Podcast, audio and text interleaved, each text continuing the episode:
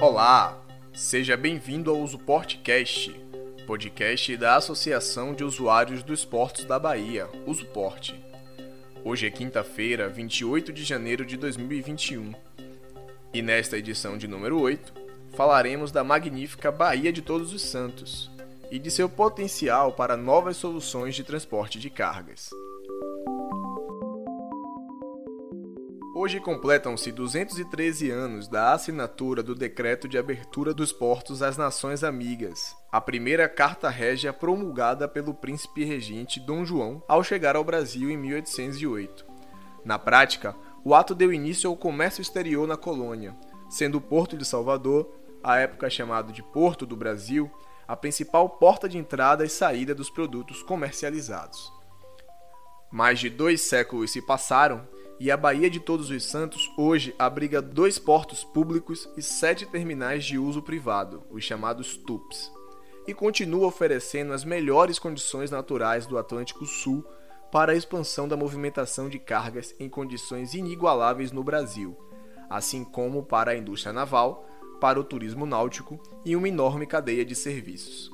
Águas profundas e abrigadas, amplitude e o privilegiado clima que permite operações 24 horas nos 365 dias do ano destacam a BTS. Entre tantas, duas oportunidades de negócios marítimos na Baía de Todos os Santos merecem destaque. Quem fala sobre elas é o diretor executivo da Usuporte, Paulo Vila. O Porto de Salvador possui elevado grau de elegibilidade no país para ser implantado um terminal de transbordo, apto a atracar mega navios porta-container, os chamados navios mãe, que alimentam os menores para a cabotagem. Esta aptidão é decorrente da profundidade natural do canal de acesso, rapidez de entrada e saída do porto e, sobretudo, a confiabilidade de operações seguras na Baía de Todos os Santos, que de tão fabulosa deu nome ao nosso estado. Além disto, está situada no centro do país, permitindo eficaz distribuição de cargas. Outra atividade relevante e atual é a modalidade de transferência de carga de navio para navio, conhecida como Ship-to-Ship ou STS, que já se encontra totalmente autorizada pelos órgãos competentes a iniciar operações na Baía de Todos os Santos, um sítio tranquilo e adequado para receber grandes navios em águas profundas. São conhecidas cargas, tais como os produtos gasosos, granéis líquidos, químicos, combustíveis e petróleo, originados ou destinados a qualquer lugar.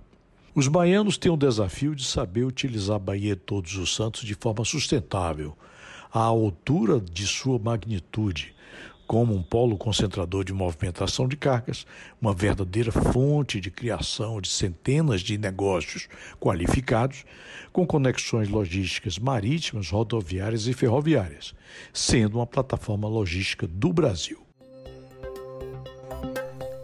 E assim chegamos ao fim de mais um episódio. Se você gostou, compartilhe em suas redes sociais. O Uso Portcast é uma produção da Associação de Usuários dos Portos da Bahia através de sua assessoria de comunicação.